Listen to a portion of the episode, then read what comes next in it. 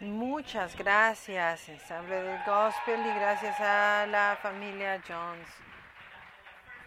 En el primer servicio me enteré de que en el día del orgullo van a hacer este bebé, entonces el 27 de junio. El primer también se me olvidó eh, mencionar a Joey como parte de la familia y Kennedy. Kennedy también es parte de la familia y está creciendo aún. Dios mío, el mismo amor, el amor es paciente, el amor es bondadoso. No es llorar el domingo. Las, aquí dice que la letra de la música decía que ninguna ley nos va a cambiar, que nosotros tenemos que cambiar y que lo que sea que uno crea, nosotros nos vamos a quitar el miedo porque Dios nos quiere a todos, porque por abajo de todo el amor es todo el mismo. Dios es paciente y bondadoso, el amor es paciente y bondadoso. Estas palabras son, son las conocemos porque vienen en Corintians, eh, el capítulo 13 que recitamos muchas veces en los matrimonios, decimos que el amor es paciente y el amor es bondadoso. Nos está diciendo eh, Pablo lo que no, no estamos entendiendo en los últimos 12 capítulos. No entienden de qué se trata el amor, de qué se trata Jesús. Y parece que al final del eh, capítulo número 12 dice, bueno, eh, cambia un poco. El, el amor es paciente, el amor es bondadoso y eso es lo que ustedes tienen que ser. Lean todo el capítulo, todo el libro de Corintias y lean todos estos eh, capítulos. Tenemos un poco de esto en nuestra lectura de hoy, el número 11. Y me gustaría comenzar, como dijo uh, Pablo, ya les había yo dicho ya les había yo dicho lo que Jesús quería decir con esto. Y cada vez que lo hagan, recuerden el sermón que Dios nos ama a todos, Jesús nos ama a todos y vino a servirnos a todos para liberarnos. Llegamos a esta parte de que el amor es eh, paciente y bondadoso. Y Pablo dice, por favor, entiendan esto. Corinthians, entiendan esto. La segunda eh, carta a Corinthians es eh, un poco más cálida, pero esta otra era, ya les había yo dicho varias veces, y parte del reto era realmente cómo estaban haciendo la comunión y la lista de los sacramentos de los que nos estamos enfocando el día de hoy va a ser, nos vamos a enfocar en la comunión. Es en este momento tenía nada más algunas fiestas privadas a las que solamente algunas personas podían llegar a tiempos y a cuál fueron. Bueno, yo voy a tener en mi fiesta margaritas con sal y la mía va a tener un, zafiro azul especial que van a poder beber con nosotros. Entonces había una competencia a ver quién podía hacer la mejor eh, mesa, podía tener el festín mejor y a ver quién podía llegar o no. A veces ponían todo, eh, eh, ponían la mesa muy temprano y solamente las ah, personas ricas podían disfrutar de este festín y luego la gente que no tenía medios pues llegaba al último y le quedaban solamente las moronas. Entonces no se trataba de eso, era que todo el mundo celebrara la bondad y el amor de Dios y no nada más algunos y que los que lleguen más tarde porque tuvieron que trabajar más no les tocara nada. Entonces Pablo dice, bueno, hablemos de amor por un momento. El amor es paciente, es bondadoso y de eso se trata este festín, de que todos estemos en la mesa compartiendo lo que está ante nosotros, que todo el mundo tenga lo suficiente. La comunión ha ido cambiando a través de los años, ¿verdad? Estamos hablando de una mesa en, la familia, que todo el mundo esté tomando lo que necesiten. Y después había una plataforma, ahora ya no es la familia, pero hay gente que tiene que está hasta allá y no les tocan, eso solamente es para la gente especial que puede subir al altar y tienen esta conversación con Dios y les dan entonces a ustedes las eh, moronas, sino lo que realmente Jesús eh, tenía la intención de darnos, que es toda la atención a todos. Me gustan, por ejemplo, les voy a mostrar esta comedia romántica donde hay una escena donde la familia que está adoptando a esta otra persona dentro de la familia va a la comunión en su iglesia católica y la mamá en la escena dice, ay, extraño mucho la misa en latín. Era mucho mejor cuando no entendíamos lo que estaba pasando. Luego dice además de eso, ¿por qué está Joe ahí eh, leyendo? Él está, él fuma marihuana. Entonces, la misma conversación creo que es maravillosa, refleja.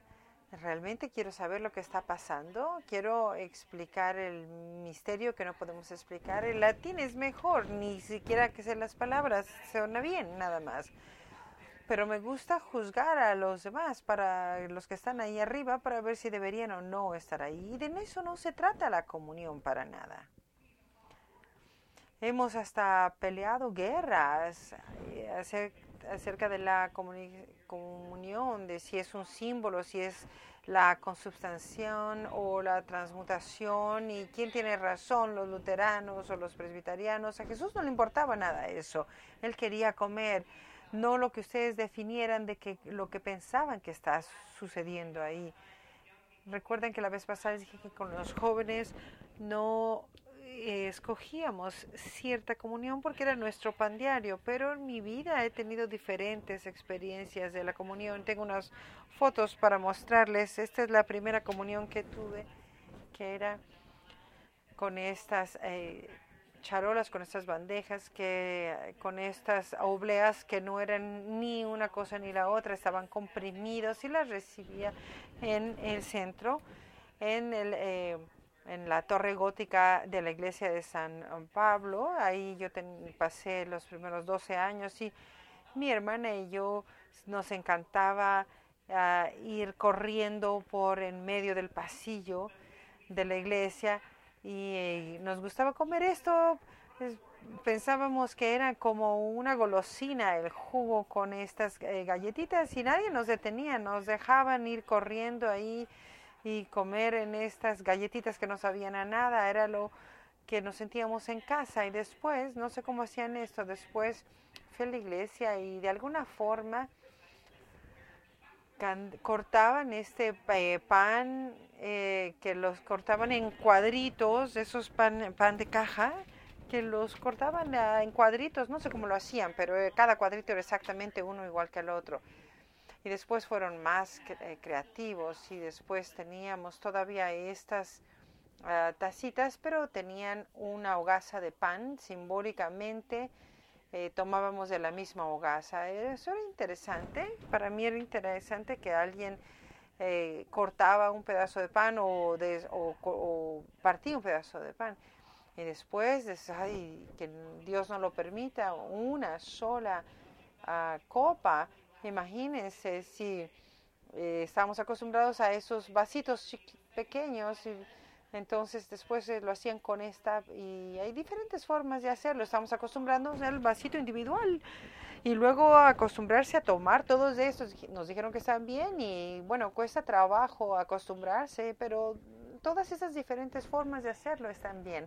En algún momento celebré la comunión con en la Iglesia eh, Católica Romana de la Universidad de San Tomás. Estábamos ahí y para mi horror, cuando me di cuenta de que iba a dar la bendición en la mesa, el vino que iba a bendecir era vino blanco. Y dije, no, eso no está bien.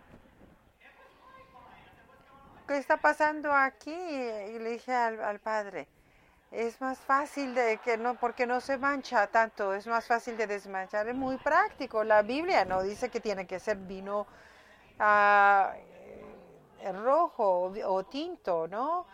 Eh, ni que tiene que fermentarse, no dice nada de eso. Entonces no comenzamos una guerra con eso, pero me sospechaba yo que eso no era correcto.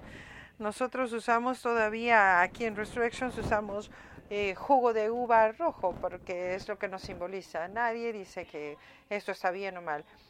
Según decimos que la familia es un grupo de personas que eh, comen lo mismo a la hora de la cena. No pensaba mucho de eso porque mi familia de tres califica. No siempre em, comemos lo mismo, a lo mejor dos, tres veces a la semana, pero como familia de fe venimos a esta mesa, nos reunimos alrededor de esta mesa y comemos lo mismo, es parte de nuestra historia, ya sea que tengamos obleas que saben bien o no, o que no saben a nada, o lo que sucede, es una experiencia que tenemos juntos. Si ese domingo estaba ya bastante viejo o si alguien por accidente se come una oblea sin gluten, bueno, tenemos la experiencia en comunión, como lo hacemos, la comunión. Jesús, como dije, eso que Jesús puedo seguir completamente y lo agradezco porque a través de eh, los evangelios vemos que Jesús eh, le gustaba comer y le gustaba comer con las familias y en diferentes ambientes. Y después de la boda, por ejemplo, de Canaán, convirtió el agua en vino. Y luego tenemos la historia de Mark, donde había miles de personas en un lugar y dice, ¿qué estamos haciendo? Y Jesús dijo, denles algo de comer. Y los discípulos dijeron, ¿saben qué? No tenemos suficiente dinero para poder alimentar a todos estos. Y sí, denles algo de, comer y tenemos el milagro de cuando se multiplicaron los panes y los peces y celebramos el, la abundancia del amor de Dios. Y también eh, Lucas dice también, Ezequías le llamó, Ezequías, voy a ser invitado en tu casa el día de hoy. ¿Qué quiere decir esto? Prepara un festín porque Jesús va a ir a tu casa y cuando Jesús va a tu casa, no va a llegar solo, va a traer a todo un eh, séquito. Y dicen, bueno, ¿cómo va a caber toda la gente, eh, todo su séquito en esta pequeña mesa? ¿Qué es lo que va a suceder?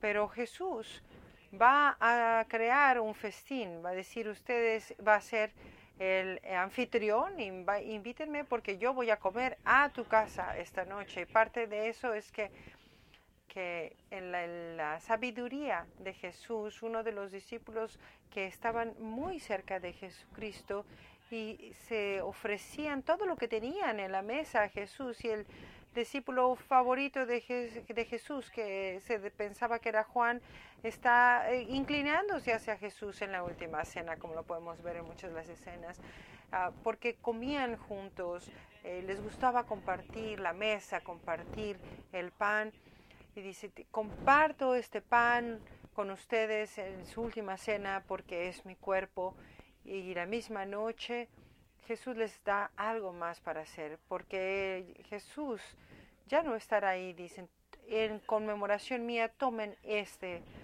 este eh, pan e incluso después de, de resucitar, a Jesús vuelve a comer Aquí está en Lucas, eh, cuando iba a Meas, los trae a la mesa y en la mesa está comiendo con ellos después de haber eh, resurrectado. Y sabían quién era Jesús por la forma en que comía con ellos, por la forma en que estaba en la mesa. Ahí se enteraron que era Jesús, de la forma como comía con sus discípulos. Y también esto comió también después de haber eh, resucitado y también Jesús incluso estaba preparando la comida en la playa. Vengan aquí a comer con nosotros. Tenemos un Salvador que le gusta comer. Tenemos un Salvador que pensó que era muy importante que la última noche, la última cena, dijo, tienen que comer juntos y cada vez que coman juntos, recuérdenme Recuérdenme las cosas simples como el pan y como el vino. Jesús siempre les dijo, recuérdenme, recuérdenme. Barbara Van Table lo dice de esta forma, con todas las verdades conceptuales del universo que están a disposición de Jesús, no les eh, dio algo acerca de que lo pensar acerca de algo, les dio algo muy concreto que podían hacer, cosas muy específicas que podían hacer juntos. Eh, que, podían aprender cuando ya Jesús no estuviera con ellos, Jesús les dijo, hagan esto en conmemoración mía. No, ¿qué, ¿qué, es lo que ustedes creen que esto es? Simplemente háganlo, coman juntos, recuérdenme, tengan esta comunión.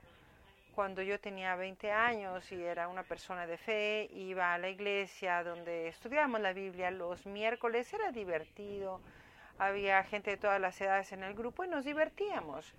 Y todas las noches la comunión era muy importante. Nos dábamos la comunión unos al otro, lo recibíamos como parte también de nuestro estudio de la Biblia. Y comíamos a veces hasta fuera de los miércoles. Imagínense, nuestro momento favorito era eh, un lugar donde se llamaba The Brazos River Bottom. Algunos de ustedes a lo mejor lo conocen.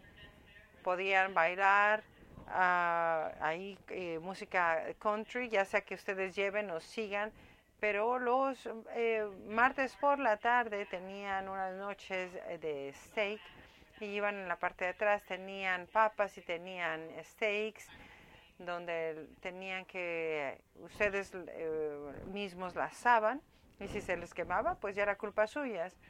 Si se les olvidaba cocinarla bien era su culpa. Si se les empezaba a, derretir el plástico porque se les olvidaba quitarle el plástico a la carne antes de ponerla a asar, entonces era su culpa. Entonces esto eh, sucedía los martes por la noche, nos reuníamos a comer esto. Nos divertíamos tanto que empezaban a, acercarse a nuestro eh, grupo y decían, ¿quiénes son ustedes? ¿Cómo se conocen? ¿Qué está pasando aquí? Parecía que todos estaban muy amistosos, que estaban sucediendo nos conocemos del estudio de la Biblia que tenemos en nuestra iglesia y los demás en el bar nos decían, ¿se, ¿se conocen de la iglesia? Sí, decíamos. Y nos gusta estar juntos y comer juntos. Recordamos el amor de Dios cada vez que compartimos la comida. Algunas de estas personas hasta venían a la iglesia. Nos conocimos por primera vez porque sabían que nos gustaba reunirnos a comer hasta en la parte de atrás de un eh, lugar a donde se reúne la gente a comer steak. Ahí se nos conocía. La comunión es muy importante porque se lleva el show, se lleva el show de nuestro ego, de todo lo demás, que se pone toda la atención, es el sacrificio, el servicio, el ser eh, Jesús, eh, la persona que sirve en medio.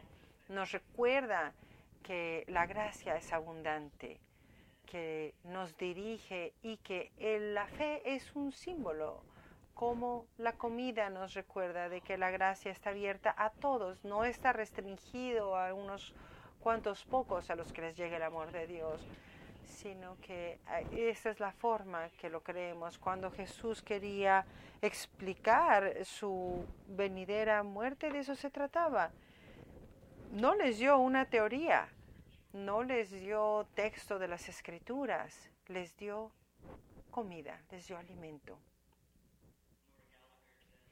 Nora Gallagher dice, aquí tengo algo que dice, si no hiciéramos nada más, si no nos dieran nada en nuestras manos, hubiéramos hecho dos terceras partes de lo que se necesitaba hacer, que es admitir que no tenemos todas las respuestas, y no tenemos todo el poder simplemente. Es la gracia y el amor de Dios que nos alimenta y nos ayuda a superarlo todo. No se trata de estar listos, de ganarnos algo, de ser perfectos, de merecérnoslos. Es simplemente reconocer que no tenemos ese poder, ese poder y que la gracia de Dios nos llega y no se trata de si son buenos o no buenos, o si alguien hizo algo bien o no, o si fuma marihuana o no antes de leer. La gracia no nos llega si estamos compitiendo, estamos contando, eh, llevando las cuentas de todo esto. Es la gracia y el amor de Dios, recordándonos que somos amados. John Wesley, que fue el fundador de la Iglesia Metodista, dijo que la comunión la comunión es la gracia de convertir. no se la priven a nadie, que todo el mundo tenga ah, comunión, porque venía de la tradición anglicana, donde solamente algunas personas podían comulgar si, si habían sido bautizados, si habían hecho ciertas cosas. Lo que significa es que si lo hace lo suficientemente veces, en algún momento lo van a entender por participarlos.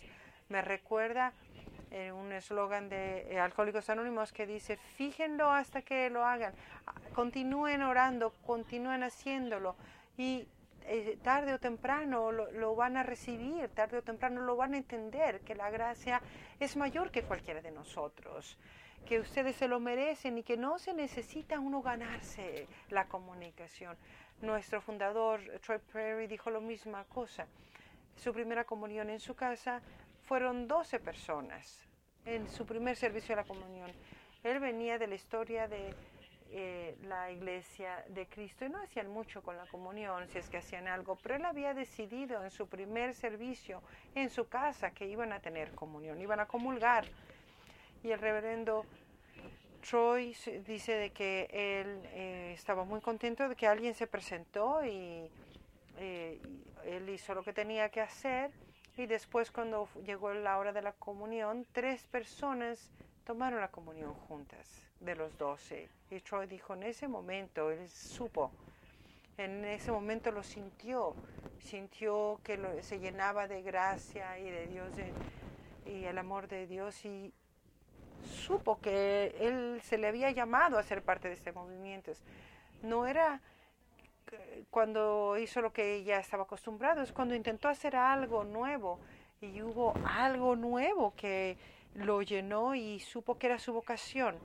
Alguna vez se han perdido y se han encontrado en esta mesa solamente después de algún tipo. Alguna vez se han perdido tan lejos, se han desbalagado tanto, tan lejos de esta mesa que se dieron cuenta cuando yo era pequeñito y mis padres me, me eh, recogían de la casa y me corrieron de la casa porque se me notaba que era gay. Les decía, ¿saben qué?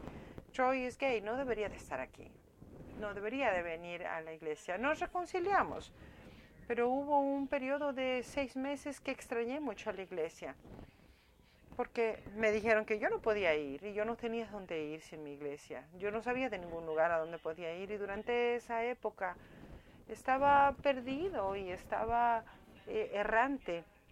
Un domingo decidí ir a una iglesia en Montrose y pensé, bueno, puede irme bien si voy ahí, pues puedo escoger una que sea seguro ir ahí. Yo fui a una iglesia y me senté hasta atrás porque era donde me sentía más seguros. Me senté escuchando las oraciones y el, sermón, el sermón y esperando que alguien no me sacara patadas y decirme que yo no me merecía estar ahí. Y nadie lo hizo. Pero me gustaba eh, comulgar ahí también y estar frente de la cruz y dije, bueno, debe ser el primer domingo porque hay, hay, comunión y me di cuenta que en esa iglesia lo hacían todos los domingos.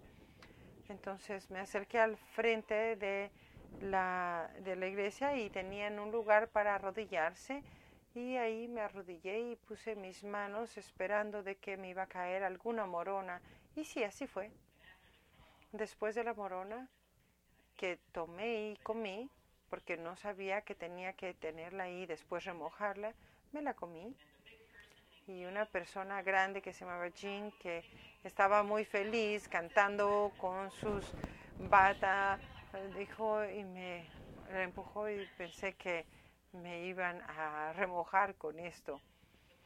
Y puse, recibí con mis labios esta comunión, esta oblea y eh, remojada en el vino y comencé a llorar esta mesa nos regresa. Los primeros cristianos se les conocía porque compartían los alimentos. Demos gracias a Dios. Amén.